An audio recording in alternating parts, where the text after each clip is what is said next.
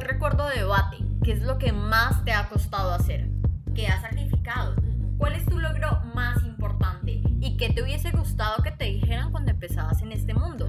Porque creemos que detrás del atril hay historias que todos merecen escuchar. Conoce las historias de grandes personajes en el mundo del debate. Todo lo que siempre has querido saber sobre ellos y más.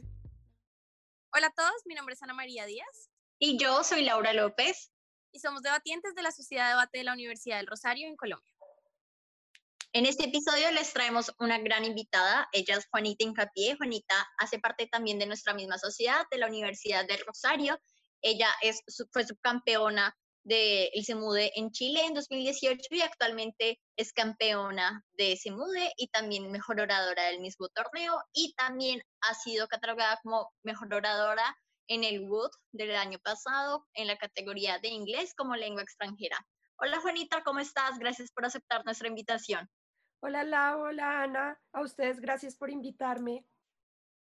Bueno, bueno el, día, el día de hoy Juanita nos va a estar hablando sobre un tema que probablemente muchas personas han sentido en el circuito de debate, como que quieren tener una curva ascendente eh, en cómo se desempeñan, pero es muy difícil y necesitan como mucha resiliencia. Bueno, pues a ver, yo creo que si alguien sabe de curvas ascendentes, soy yo, porque creo que cuando yo empecé en debate, yo, eh, digamos, sufría muchísimo porque tenía picos muy altos en los que me decían como, wow, lo estás haciendo muy bien, has avanzado un montón, y tenía picos muy bajos donde me decían, yo nunca había visto una persona ser tan buena debatiente en un momento de su vida y después ser este desastre. Entonces, como que yo sentía que mi vida en debate era como una, como una montaña rusa, ¿no? Como yo a veces estaba súper arriba y todo era maravilloso y después venía la bajada más y buen madre que ustedes se puedan imaginar. Y entonces era como constantemente, yo le decía a Daniel, porque Daniel Orobio siempre ha sido como mi gurú espiritual en debate, o sea, cada vez que yo siento que voy a morir en el intento, llamo a Daniel y le digo, Daniel, tengo miedo y entonces yo le decía a Daniel, Daniel, es que yo no entiendo, yo siento que esto es una montaña rusa. Y digamos, yo decía que el Nacional de Colombia era mi pico alto, yo en el Nacional de Colombia, eh, pues tenía un equipo, éramos un equipo novato con Daniela Leighton y breakeamos en el top 10, llegamos a semifinales, bueno, fue como un sueño, ¿no? Pero después yo volví a la sociedad después del torneo y era cuarto tras cuarto tras cuarto y yo decía, Jesús, pues no entiendo qué pasa. Después, cuando se empezó a acabar el, torneo clasificatorio para Semude, pues todo empezó a salir bien, empecé a ganar, me felicitaban, bla. Entonces yo le decía a Daniel, Daniel, tengo miedo porque estoy volviendo a alcanzar el pico alto y no sé si me voy a quedar aquí hasta Semude. Y en efecto, no me quedé en el pico alto hasta Semude, o tal vez sí, pero no, mi pico alto no era suficiente para Semude, nunca lo sabré. Y, pues no breaké, ese se mude. Entonces, como que yo sí siempre tenía este miedo constante de no poder, digamos, controlar mi montaña rusa, porque obviamente cualquier persona no querría una montaña rusa donde hay picos bajos, sino que querría como, no sé, algo que ascienda hacia una montaña, ¿no? Como que tú siempre vayas subiendo y aprendiendo más, pero yo creo que eso es bastante difícil. Yo creo que hay tres cosas que a mí me ayudaron. Cuéntame. Eh, una cosa y yo creo que, no sé si Ana María también se siente identificada con esto, pero yo sí que me siento identificada, en especial porque yo no sé si yo tenía, al principio yo creo que no tenía tantos picos altos, de hecho, eh, me acuerdo mucho que nuestra anterior entrenadora, cuando empecé a mejorar, ella me decía como normalmente la gente tiene una curva ascendente que va como constante. Tú eras demasiado mala y de un momento a otro, Laura, y me lo dijo, me lo dijo casi, pues no, no, me acuerdo si fue con esas palabras, pero fue como, o sea, de verdad venías de nada y de la nada subiste también. Pero asimismo yo también sentía esos picos. Eh, entonces me acuerdo mucho que en los entrenamientos para Semude de Guatemala 2017, eh, me acuerdo mucho de una conversación que tuve contigo, Juanita, en la que yo te decía yo me siento en estos momentos, o sea, ya clasifiqué hace, estábamos como a dos semanas del viaje y yo te decía, es que me siento como debatiendo al inicio del semestre, o sea, siento que como si no hubiera aprendido nada, como si como si no hubiera pasado ningún entrenamiento, nada, o sea, como si fuera la misma persona que el principio del semestre, como si nada hubiera pasado y estaba debatiendo igual de mal. A ver, yo creo que eso, eso le pasa a todo el mundo, ¿no? Como yo creo que uno, es absolutamente normal sentirse estancado. Es decir, yo muchas veces en mi vida me he sentido estancada. Es decir, creo que yo en Semú de Perú me sentía estancada, como que yo antes de Semú de Perú lloraba y le decía a Diego como, no, es que yo siento y yo los veo a todos y todos mejoran y todos me alcanzan, pero yo les necesito coger ventaja, pero no sé cómo. Y entonces Diego, que está obsesionado con la Fórmula 1, ¿no? Como siempre, me decía como, esto es como la Fórmula 1 eh, Lewis Hamilton no tiene que ganar las clasificatorias ni tiene que ganar las pruebas de entrenamiento, pero igual Lewis Hamilton gana la carrera. Y yo le decía, pero es que yo no soy Lewis Hamilton, es decir, yo no me estoy conteniendo. Lewis Hamilton se, se contiene en las pruebas, yo no, e igual me están alcanzando. Entonces yo creo que, digamos, esos sentimientos de estancarse o de no saber cómo controlar el rendimiento que uno tiene le pasa a todo el mundo, ¿no? O sea, yo creo que, que es un, un, un struggle que todos sufrimos en debate, sobre todo porque es una dinámica que, a pesar de que uno no lo crea, es muy anímica. Entonces yo creo que las cosas que a mí me sirvieron mucho fue, uno, la constancia. Yo creo que lo más importante en debate es ser constante porque te ayuda a conocer tus errores, a trabajarlos de mejor forma. Entonces yo creo que ir a entrenamientos siempre, siempre, yo casi nunca faltaba entrenamientos hasta que llegó la colegiatura a mi vida y se cagó en mis entrenamientos. Eh, pues yo creo que la constancia me servía un montón, creo que me servía un montón ver mis, mis discursos, porque creo que a veces la gente no sabe ver bien o no sabe transmitir bien cuáles son los errores que ven uno. Y a veces cuando uno tiene una orientación de qué está haciendo mal, pero lo ve, eh, digamos, materializado en sus discursos, pues hace más fácil que uno sepa cómo solventarlo. Digamos, a mí me pasaba mucho que yo decía como, no entiendo por qué no entendieron mi argumento o por qué eh, el juez que me está juzgando dice que no entendió eso si yo lo dije claramente. Y después ponía mi discurso y decía, verga, no dije ni mierda de lo que pensé que había dicho. Entonces, como que ese tipo de cosas me servían un montón. Pero más allá de eso, creo que lo que más me sirvió era entender yo por qué debatía. Y, y yo, y, y por eso precisamente sigo en debate a pesar de ya no tener en mente seguir yendo a torneos. Y es porque a mí debate me hace feliz, lo disfruto, me apasiona. Y si es por eso que yo debato, pues no me debería afectar si estoy en un pico alto, en un pico bajo.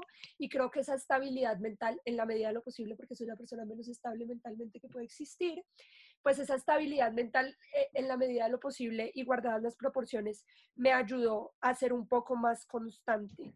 Yo creo que es eso y yo creo que es tener en mente que a pesar de que todo el mundo le diga a uno que uno es perfecto, que uno lo está haciendo bien, que uno es el mejor del mundo, uno no se puede quedar con eso, sino intentar mejorar eh, siempre, a pesar de que la gente esté conforme con, digamos, con el desempeño que uno está dando. Juana, yo tengo una pregunta y es que yo escucho todo esto y siento que esto sí aplica mucho precisamente a cuando te estancas pero yo siento que hay algo muy, como muy valioso de tu proceso de formación y no es necesariamente cómo pasaste esos estancamientos, sino cómo arrancaste. Como literal, o sea, siento que cuando uno se estanca es cuando uno ha alcanzado un buen nivel y de repente pues simplemente se queda ahí, no puede ir sobrepasando el nivel de cómo la gente va aprendiendo, etcétera, etcétera. Pero yo siento que contigo fue más como sí, como literalmente una carrera, como cuando uno va al inicio muy lento y uno no se da cuenta en qué momento ya esa persona que iba muy lento está al otro lado. Entonces, me gustaría que nos hablaras un poco como de tus inicios en debate. Yo siento que como que la gente necesita saber y escuchar cómo, era, cómo eran tus inicios en debate. Tipo, no siempre, o sea, Juana de la noche a la mañana no fue campeona de Semude, no, no fue mejor oradora, De hecho, pasaste de un segundo donde no briqueaste a uno en el que llegaste a la final. ¿Cómo, cómo, o sea, ¿Cómo pasa eso? La gente quiere saber cómo, cómo se da ese, ese momento en el que la gente no te está mirando y ya de repente estás al otro lado. A ver, yo, yo creo que personalmente en mi, en mi proceso de formación como debatiente, yo no estoy acostumbrada a perder y soy una persona muy competitiva. Pero particularmente en mi vida como debatiente, creo que siempre aprendí mucho de mis pérdidas. Es decir, yo no soy de esas personas que cree que uno estudia o que uno ve debates y aprende. Yo aprendo de perder debates y yo un debate lo pierdo y ese tema no lo vuelvo a perder en mi vida porque literalmente voy a ver el debate 10 veces y voy a ver cómo se ganaba ese debate. Entonces yo creo que, digamos que creo que fue algo muy personal, como muy, eh, tengo estos problemas y, y está esta barrera súper grande que tengo y, y, la, voy a, la voy a derribar. Creo que eh, en, en principio, creo que tuve la, la oportunidad de, digamos, de aprender de muchas personas que estaban a mi alrededor y que me ganaban, ¿no? Entonces, como Ángela me ganaba, me ganaba eh, Arturo y eh, me ganaba Natalia, me ganaba Diego, me ganaba Clara. Y yo creo que lo que yo hacía era como, no me voy a enfrascar en qué, están, qué estoy haciendo mal yo, sino que voy a mirar qué hacen bien ellos y lo voy a intentar adaptar a lo que yo hago. Yo creo que primero eso me ayudó a, a despegar un montón y creo que lo otro fue un poco como entenderme a mí como debatiente y no intentar parecerme a los demás, que creo que es algo muy importante. O sea, yo creo que sí, pues e, es cierto que en el Rosario todos debatimos de una manera parecida, pero digamos, lo que le sirve a Ana, digamos, de a veces tener su estilo grox, como ella le dice, pues para mí no me sirve porque yo sí soy groserísima, es decir, yo sí me salgo como de control. Entonces, entender cómo ese tipo de cosas es súper importante para llevar los procesos. Yo creo que a mí también me sirvió eh, un montón el, el, mundial en inglés, porque creo que, que, ahí me di cuenta de muchas cosas y entendí muchas cosas que antes no entendía.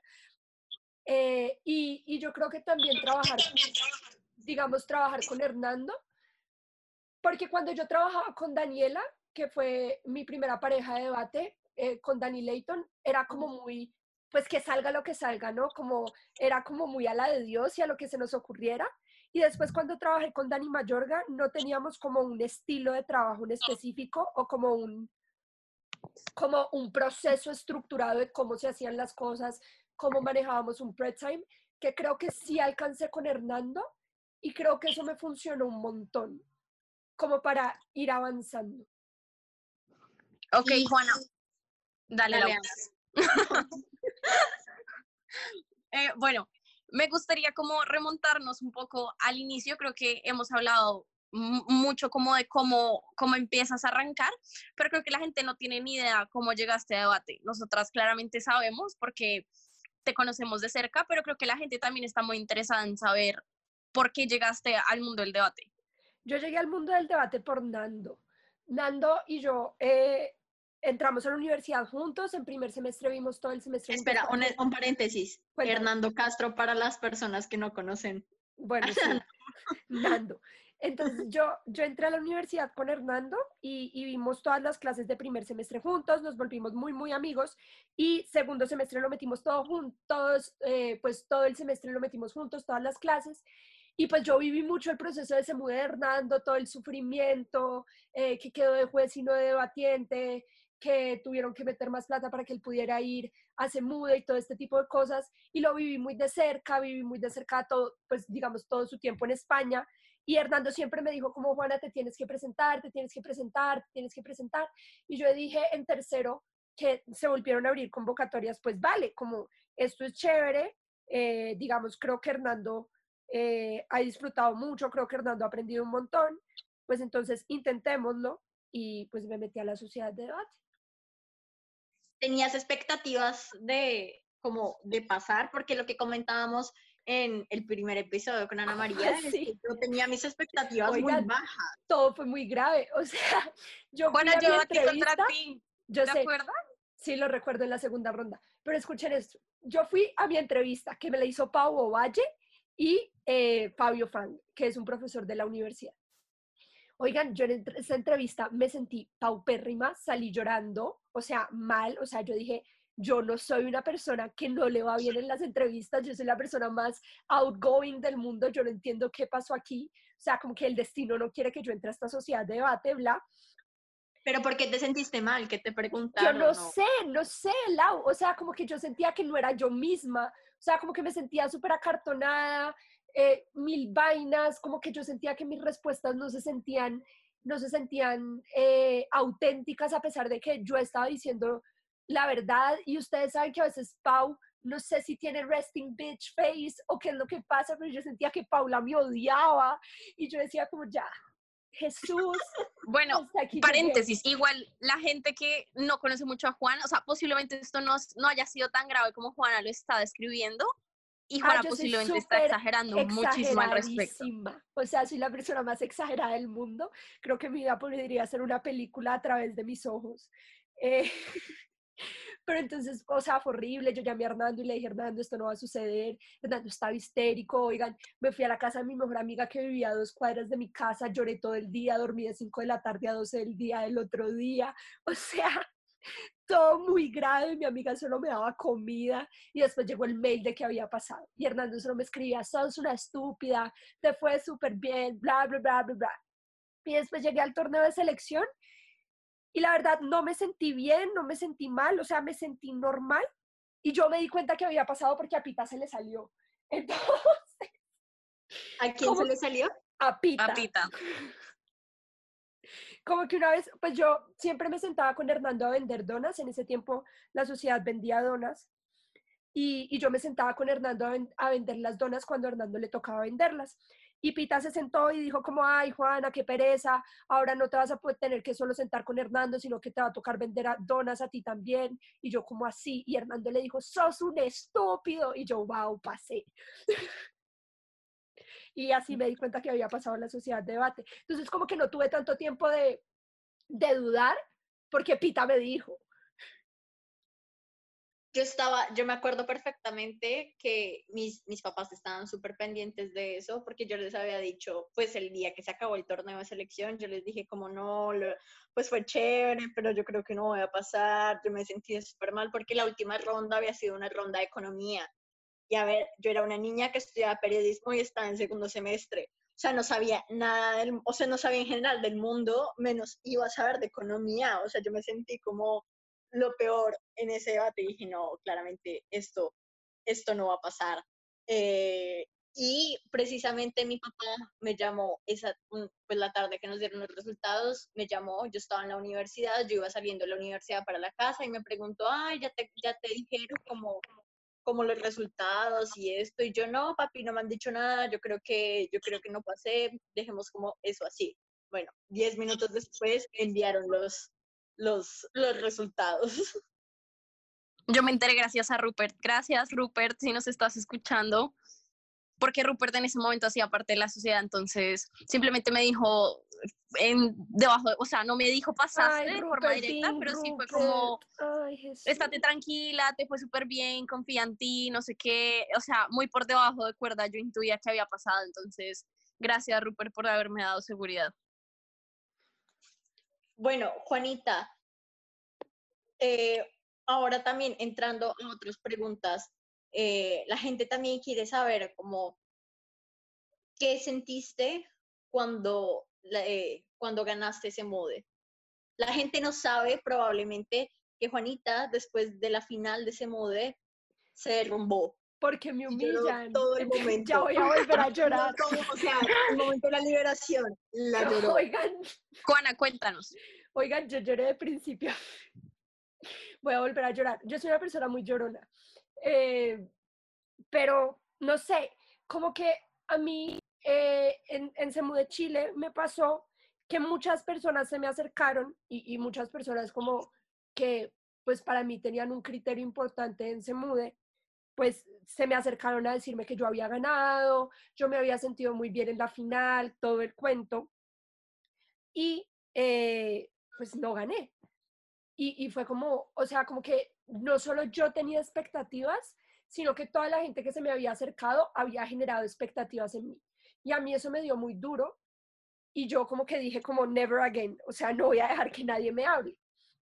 Pero más allá de eso, como que pues Jorge y yo en el tiempo de preparación estábamos súper tranquilos, súper felices, nuestros argumentos fluían un montón, a los 10 minutos ya no teníamos nada de qué hablar, entonces empezamos a hacer reglas de tres para ver cuánto significaba el 60% más de las víctimas para tener ah, los números claros, o sea, como vainas así que realmente no eran necesarias para el debate, pero estábamos muy tranquilos. Y después empezamos a escuchar a decir y Alejandro y dijimos, mierda. Eh, sobre todo porque en, en, en Chile nosotros habíamos sentido que habíamos extendido súper bien y después nos habían dicho que no, que no habíamos extendido tan bien. Entonces yo ya tenía mucho miedo y yo le decía a Jorge, Jorge, ¿será que sí tenemos extensión? Y Jorge en un momento del debate me dijo, Juana, no tenemos extensión, pero ya nos vamos a parar. Y entonces, no. Y bueno, oigan, Jorge derrotadísimo nivel Jesús. Yo me paré, di el discurso, bla, esto se acabó. Y yo con esta presión de volví a perder en baja de gobierno porque no supe extender. O sea, ¿qué es esta mierda? A mí no me puede pasar esto dos veces. Y entonces como que estaba bajando del escenario y vi a Daniel Orobio, mi gurú espiritual. Y, le dice, este, y Daniel vio mi cara, yo me puse a llorar, Daniel me cogió las manos, me sacó del auditorio y nos escondimos. Durante todo el tiempo de liberación, yo estuve llorando con Daniel Orobio hasta que me dijeron, Juana, no hay de otra, va a empezar la premiación. Oigan, yo en serio estaba derrotadísima yo le decía a Jorge, pues porque como la diferencia de puntos de orador era tan grande entre el primer lugar en el break y el segundo, pues nosotros sabíamos que era altamente probable que fuéramos eh, primer, primero y segundo. Entonces yo le decía a Jorge, a mí lo que más me duele es que no podamos disfrutar que somos mejores oradores del mundo porque no supimos extender en baja de gobierno otra vez. Pero les juro, o sea, esa, esa premiación fue supremamente triste para nosotros. Estábamos sentados atrás, solos, no queríamos que nadie nos hablara. A mi chaparro me llevó las banderas y me intentó hablar y yo solo dije, no digas ni una palabra, no quiero ver a nadie, no quiero hablar con nadie. Oigan, yo estaba destrozadísima. Le escribí a Juan Esteban, a Minimi, que es mi hijo adoptivo, y le dije como Minimi, estoy muy triste, bla, bla, bla. Y él me dijo, yo vi las bajas y creo que tienen muchas posibilidades, Minimi también debate. Y yo, Minimi, yo, yo, yo sé que no, no digas bobadas, en realidad no, bla. Y bueno, como que... En realidad, espera, quiero hacer un paréntesis, porque en realidad los que vimos ese debate tampoco creíamos que ustedes fueran a ganar. O sea, era muy triste porque tampoco les podíamos dar ánimos de sí, Juanita, obvio, obvio, tú ganas porque para nosotros no era claro que ustedes ganaran. Es que igual nadie te va a decir, o sea, es un sesgo autoconfirmatorio. Es que eso nadie, lo que les o sea, iba tú a vas a decir. salir y nadie te va a decir, ay, hola, me encantó tu discurso, pero no creo que. Exacto. Yo me bajé y claramente la gente me decía, ay, súper bien, yo creo que ustedes van a ganar. Pero yo le decía a mí- Hernando como, nadie me va a decir, no creo que ganes, no hay que Exacto. escucharlos. Es que yo creo que se genera una cámara de eco, porque a mí sí se me acercó mucha gente, incluso en Perú, a decirme, yo creo que ustedes ganan. Eh, cuando estábamos en la, en la, en la premiación. Entonces creo que es una cámara de eco, porque obviamente ustedes que no me veían ganar no se acercaron a decir ni mierda, pero la gente que sí, pues sí se Ujú. acercó. Entonces se genera una cámara de eco. Pero entonces como que todo sucedió y yo creo que uno, pues obviamente la reacción de felicidad es muy grande, pero yo creo que ustedes no ven, o sea, como que no se escucha en, en el video ni, ni la gente lo ve, pero llega un momento en el que Jorge y yo tenemos el, el, el trofeo y Jorge me dice, marica, mi mamá me va a matar. Yo la llamé a decirle que había perdido. y yo le digo, Jorge, a mí Daniel Orobio me va a asesinar. O sea, lo tuve hora y media llorando. Y como que, obviamente, y, y yo creo que también por eso lloré tanto y por eso estaba tan feliz, pero yo creo que era una presión como súper grande de no puedo creer que pe- perdí otra vez, porque creo que soy la persona con más finales del mundo perdidas.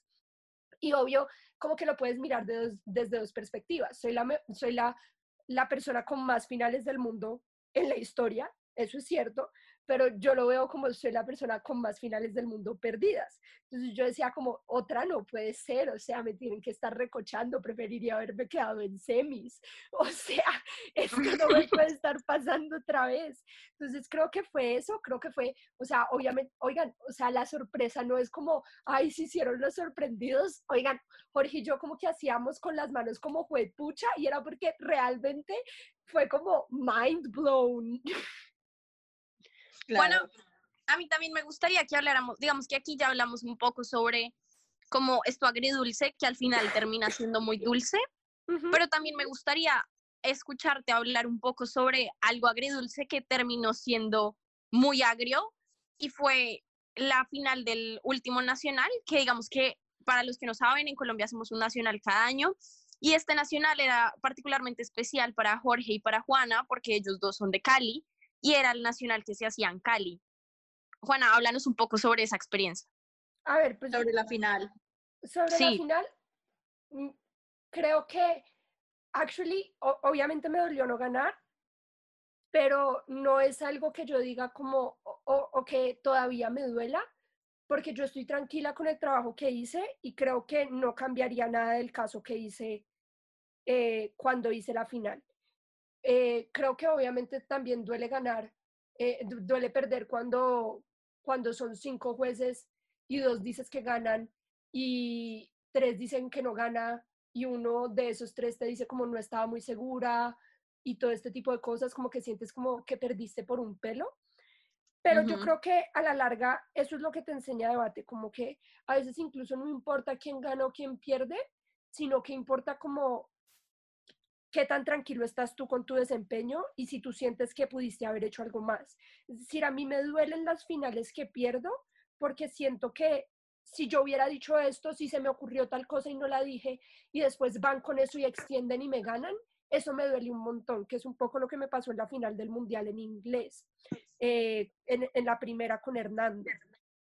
Pero en este como que yo siento que no habría cambiado nada en mi caso y estoy absolutamente tranquila con el trabajo que Jorge y yo hicimos. Obviamente duele no ganar en casa y todo ese tipo de cosas, pero creo que más allá de eso, estoy muy tranquila con el nacional que dimos y, creo que igual salimos por la puerta grande así no hayamos ganado.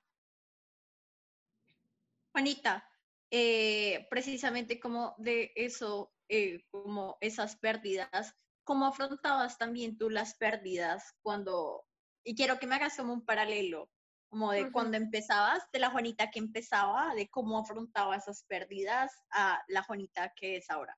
Bueno, la Juanita que empezaba cuando salió de semifinales del Nacional le dio gracias a Dios porque le daba demasiado miedo batir la final y creía que, que la iba a embarrar mucho. Es decir, yo me acuerdo que estábamos, eh, que estábamos en una pizzería en Tunja, donde era el Nacional, y a mí la gente me preguntaba como, Juana, ¿qué haces si pasas a la final? Y yo les decía a la gente como, yo en realidad no quiero pasar. Y la gente era como, sos una estúpida, una malagradecida. Y yo, marica, yo no quiero pasar a la, a la final yo estoy bien aquí, semifinales es suficiente para mí. Entonces, esa pérdida, oigan, reída, a mí no me afectó en absoluto. Después, no breaké el mundial y, oigan, mal. O sea, como que me costó un montón volver a debate. Yo me acuerdo que en ese interregno de las de volver a entrar a la sociedad de debate y volver a empezar entrenamientos fulón, eh, Diego me daba, me daba tutorías y yo me ponía a llorar en las tutorías porque sentía que no lo sabía hacer y yo le decía, yo no puedo con esto, yo soy mala. O sea, realmente a mí me dio muy, muy duro no breakear en Semude y, y después fue como el, el proceso de selección del Wood y yo más que todo entré pensando en completarle los debates a los demás, es decir, como pues para que sean ocho las personas que están participando y podamos debatir todos y así, pues yo voy a participar, pero yo realmente como que no estaba eh, como en términos de pasar eh, el proceso de selección y, me dio como muy duro. Después, eh, que fue el nacional, uy, esa pérdida fue horrible. Esa pérdida fue horrible porque, eh, digamos, como que fue bastante controversial esa pérdida sobre todo el, el, jefe de adjudicación estaba en la sala tomando notas, que era Nicolás Palma, y cuando nos eliminaron, Nicolás se me acercó, nos eliminaron en cuartos Hernando y a mí. Nicolás se me acercó y me dijo que la adjudicación a sus ojos no había estado bien, que pasaba toda la oposición, mil vainas, y a mí me dio durísimo, sobre todo porque como que después, pues los equipos que pasaron a nuestros ojos, eh, uno pasaba bien, que eran Ana María y Juan Martín, y otro no pasaba bien porque le había huido a la moción, porque había hecho algo súper ardilla, bueno, mil vainas. Y, y pues nos dio durísimo, creo que ese día lloré mis ojos, fui a ver en las semifinales de Laura y yo seguía llorando en las semifinales de Laura y yo decía, soy, soy una estúpida, pero bueno. Que yo me cagué en esa semifinal. Sí, también. O sea, yo no pasé a esa final por estúpida. Marica, fue muy grave. Yo solo veía a Laura y yo decía, no entiendo. Yo le, entre mis lágrimas le decía, Yo tampoco no entendía. Pero bueno, Eh, después llegó la del Wood y todo fue muy grave porque la gente me decía, otra vez la cámara, la cámara de eco, esa fue mi primera final del mundo. Pues creo que no me dio tan duro perder. Eh, creo que no me dio tan duro perder porque cuando yo pasé el break, o sea, es que nadie nunca esperó que nosotros pasáramos el break. Cuando Ni ustedes. nadie, o sea, Hernando, Hernando lloró toda la noche. Yo literalmente callada, la gente me felicitaba y yo solo asentía porque no era ni siquiera capaz de hablar. Pero entonces como que a nosotros nos habían entrenado todo este tiempo diciéndonos como no, es que ustedes eh, van a ir a aprender al boot y cuando vayan a aprender lo van a replicar en la sociedad y se van a volver mejores debatientes para el futuro. Y nosotros como que súper bien, listo, ok. Y después pasamos el break y no solo pasamos el break, sino que pasamos el break de segundos y fue como, wow. Entonces como que de ahí para allá, para nosotros todo era mucha ganancia, como que nadie nunca esperó tanto de nosotros. Pero cuando llegamos a la final, nosotros nos sentimos muy bien, la gente que nos vio nos dijo que les había gustado mucho y decían que de pronto la extensión de Antonio y de Javier no era tan clara. Yo la verdad no sabía mucho y, y, pues cuando perdimos, lo que pasa es que perdimos con algo que yo le había dicho a Hernando que podía funcionar y que estaba en mi hoja, pero obviamente por la barrera del lenguaje no lo alcancé a decir porque me demoré mucho explicando todo lo demás. Entonces como que esa fue la frustración, más que sentirme mala, más que sentirme porque yo no siento que hayamos hecho un mal trabajo, más que sentirme mala, lo que me frustró fue no haber tenido el tiempo para decir lo que quería decir, porque en parte era, eh, era gran parte de lo que Antonio y Javier trajeron al debate. Entonces, como que creo que esa frustración sí fue muy grande, pero no fue como soy mala, me quiero retirar, bla. Bueno, Juana, sí, a mí me gustaría, o sea, sí, sabemos que esto es de debate, pero creo que también la gente está muy interesada en lo que hay más allá de debate y es en tu vida personal. Y hay una pregunta específica que nos llegó al, al formulario. sí. Y es, lo siento. y es cómo manejar una relación con alguien que igual, que también es de debate, pero que no solo es de debate, sino que es tu formador. Oigan, es, es paupérrimo. O sea, como hacer esa separación no, hacer esa separación es muy difícil porque vos esperas que la persona te apoye y sea como, wow, soy tu fan número uno, pero que va, esta persona era como, a mí no me importa quién gane, que gane el Rosario, y yo era como, ¿qué es esto? Es verdad. O sea, es, e, e, esto es una falta de respeto y un ataque personal contra mí. Obviamente no es un ataque personal contra mí, yo lo entiendo, pero obviamente a usted duele, ¿no? Como que te digan como, a mí no me importa quién gane, solo que gane el Rosario, y es como, creo que no está siendo lo suficientemente leal como debería ser. Creo que, uno, eso, creo que dos, las críticas son mucho más duras. Creo que todas las personas que han visto un feedback dado a mí se dan cuenta que yo puedo hacer, no sé, o sea, yo puedo hacer malabares, que me van a decir, empezaste con la mano izquierda y debiste haber empezado con la derecha. Y es como, hice malabares, amigo. Entonces creo que eso sí es, digamos, como que es muy frustrante y como que encontrar esos momentos en los que yo te digo como, necesito en este momento que no seas mi entrenador, sino que me apoyes. No, maricas, son muy difíciles, porque obviamente es como, no, no, diferenciar esos espacios es, es realmente difícil. Diego no entra a ver mis eliminatorias por un acontecimiento en Chile en el que me dijo que íbamos perdiendo con señas me decía como vas perdiendo contra alta oposición, haz algo y yo era alta de gobierno. Para todos los que me conocen y todos los que no me conocen, pues le tengo demasiado miedo a ser primeros ministros y creo que nunca se me va a quitar. Y éramos alta de gobierno, no habíamos tenido tiempo de preparación y el man me decía que iba perdiendo con alta oposición. Y yo decía como, verga, o sea, ¿vos crees que yo no sé? Y Jorge, bebé Jorge, que ustedes creen que bebé Jorge es la persona más estoica y que nada le importa, bebé Jorge está cagado el susto, no sabe ni qué hacer. O sea, y yo aquí intentando pensar el punto de alta oposición. Y bebé Jorge en un spree, yo le había anotado el punto de información a Jorge en la hoja. Le dije, Jorge, este es el punto de información. Tenía flechas, estaba dentro de una nube, todo. Y Jorge hizo el punto de información a la baja y no a la alta. Y Ah, Diego se Mm. cogió la cabeza entre las manos y hacía, no, no. Y yo. Y yo salí histérica, salí llorando. En parte por eso, porque obviamente me desestabilizó un montón Diego diciéndome como vas perdiendo con la alta y todo el cuento, pero también me desestabilizó un montón que no habíamos tenido tanto tiempo de preparación. Bueno, como que salí llorando, no hablé con él hasta, hasta la premiación literal. Y creo que eso a veces es muy difícil, como saber recibir la crítica y, entender que la crítica es diferenciada, creo que es lo más difícil de todo y como que la persona no te pueda apoyar como querrías que te apoyara, precisamente porque tiene el rol eh, de, de ser tu entrenador al mismo tiempo, creo que apesta demasiado. Y las personas que están a tu alrededor, como, Ah, no, las personas que están a mi alrededor con sus metarrelatos de rosca, de que sus metarrelatos de, de que hay rosca, de que eh, me ganó eh, los procesos de selección porque tengo conocimiento previo de las mociones y que yo manipulo a Diego para que el proceso de selección se adapte a mis necesidades y, y todo este tipo de cosas, pues bueno, que piensen lo que quieran. No sé cuánta plata se habrá gastado Diego en comprar a todo el panel de la final del Semude. Espero que no haya sido tanta. No puedo hacer nada al respecto. bueno, Juanita, eh, nosotros tenemos una, nosotras tenemos una dinámica acá que es de preguntas rápidas. Ajá. Entonces, la idea es que te hacemos las preguntas, pero no te puedes demorar como en pensarlas, sino que responderlas rápido. Bueno, Ana, te las va a hacer. Listo, Juana.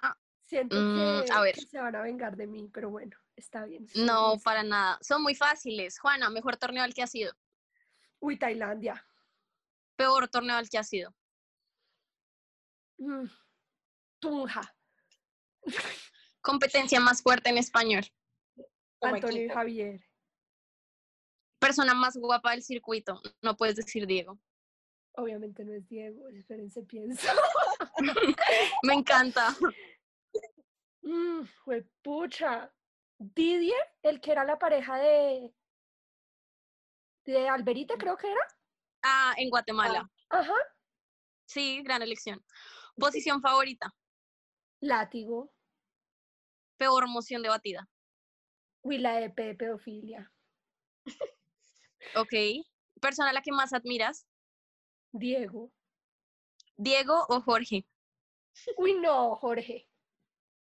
Lo lamento. Vaya. Igual él no, él no escucha estos podcasts. Yo me voy a encargar personalmente de que lo escuche. Juana, ¿segura? Diego, Jorge, Jorge. Sí, Porque ¿Por qué, Juana? no eran preguntas rápidas. Pero todavía nos queda tiempo antes de irnos, pues aguanta para que nos expliques.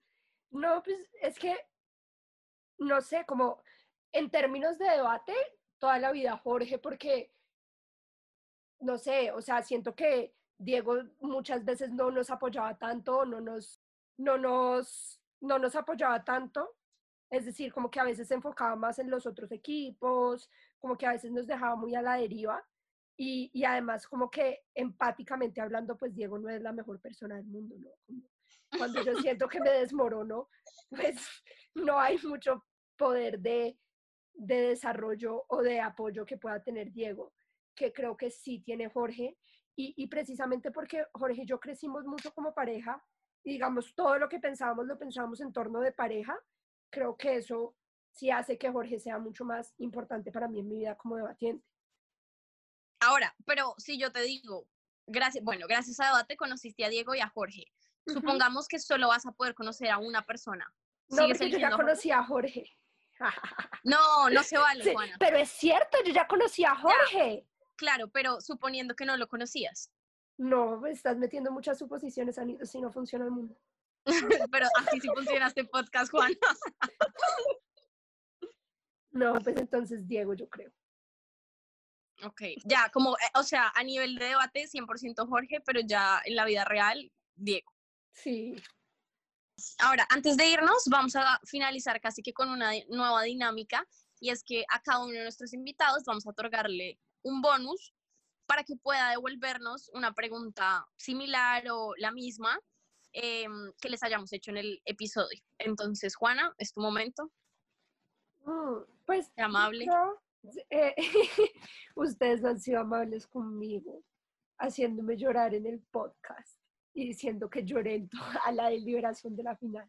Podría vengarme, pero soy una persona benevolente. Entonces, no, a mí me gustaría saber cómo ustedes históricamente han hecho para lidiar con el fracaso.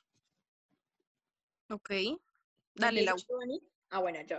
Eh, lo que yo hago para lidiar con el fracaso es, es que es difícil porque lo que yo he hecho históricamente es tratar de concentrarme en esas metas futuras que puedo lograr, como si me hubiera estancado en debate, si hubiera decidido como resignarme, yo pensaba como te estás quitando la oportunidad de ganar cosas. Eso era el principio, como te estás quitando la oportunidad como de tener éxitos, de ser esa persona que sube al escenario y que le dan una medalla, etcétera. Después eso fue evolucionando y creo que fue evolucionando por las personas que conocí, como se volvieron mucho más cercanas a mí y la forma en la que yo lidiaba con el fracaso un poco era aferrándome a esas otras personas y es como todas tenemos procesos, todos tenemos procesos diferentes y lo que, o sea, yo lo que voy a hacer pues como para mejorar es como aferrarme a estas personas y como tampoco quiero rendirme de debate porque creo que me da muchas cosas buenas, además como de estos éxitos tangibles. Entonces, como pensar en esas cosas, eh, creo que fue lo que me ayudó a mí a lidiar con el fracaso, además de dejarle, de echarle la culpa a otros, como fue el juez o es que este equipo hizo esto, X o Y, como dejar de tener esos pensamientos cuando perdía y como ver específicamente lo que yo hice mal, eh, era lo que fue lo que me ayudó a lidiar con el fracaso. Ok. Por mi parte, bueno, yo creo que he tenido muchos fracasos en debate y creo que como que el motor es lo que siempre me ha ayudado a simplemente dejarlo ir, es pensar que mis fracasos no me definen. O sea, creo que después de muchas finales que he perdido o de muchos torneos en los que me ha ido muy mal o de muchas veces en los que no he alcanzado mis objetivos, pienso, perder no me define y trato de quedarme con lo bueno sin dejar de hacer ese proceso de autocrítica muy importante. Por ejemplo, en Semude, haber brequeado tan bajo después de haber estado casi que todo el torneo, casi que de las nueve rondas, como siete en sala top, y brequear como de 18, 20, no sé. Todo el tiempo decía, que asco de tercer día, que también me pasó en Chile, by the way, estábamos de quinto mejor equipo y el tercer día, pues como que nos inmolamos y brequeamos como de 30, weón. Entonces, siempre pensaba como, sí, que hice mal, que me faltó, porque siempre me pasa esto en forma tan sistemática, pero creo que lo que me permitía como seguir adelante y no tener la idea de abandonar debate o dejar de hacer lo que hago, era pensar, bueno, esto no me define. Tuve un mal día, estos fueron mis errores, tengo que trabajar en esto, pero breakear tan bajo y no se mude no define la calidad de batiente que soy, perder un nacional no define la calidad de batiente que soy. Entonces creo que como que dejar de tomármelo todo tan personal hizo que pudiera simplemente como seguir con mi vida después de fracasos sistemáticos. Juanita, para terminar, ¿qué le dirías a las personas que están empezando en el circuito de debate? Que si no debaten con amor no vale la pena.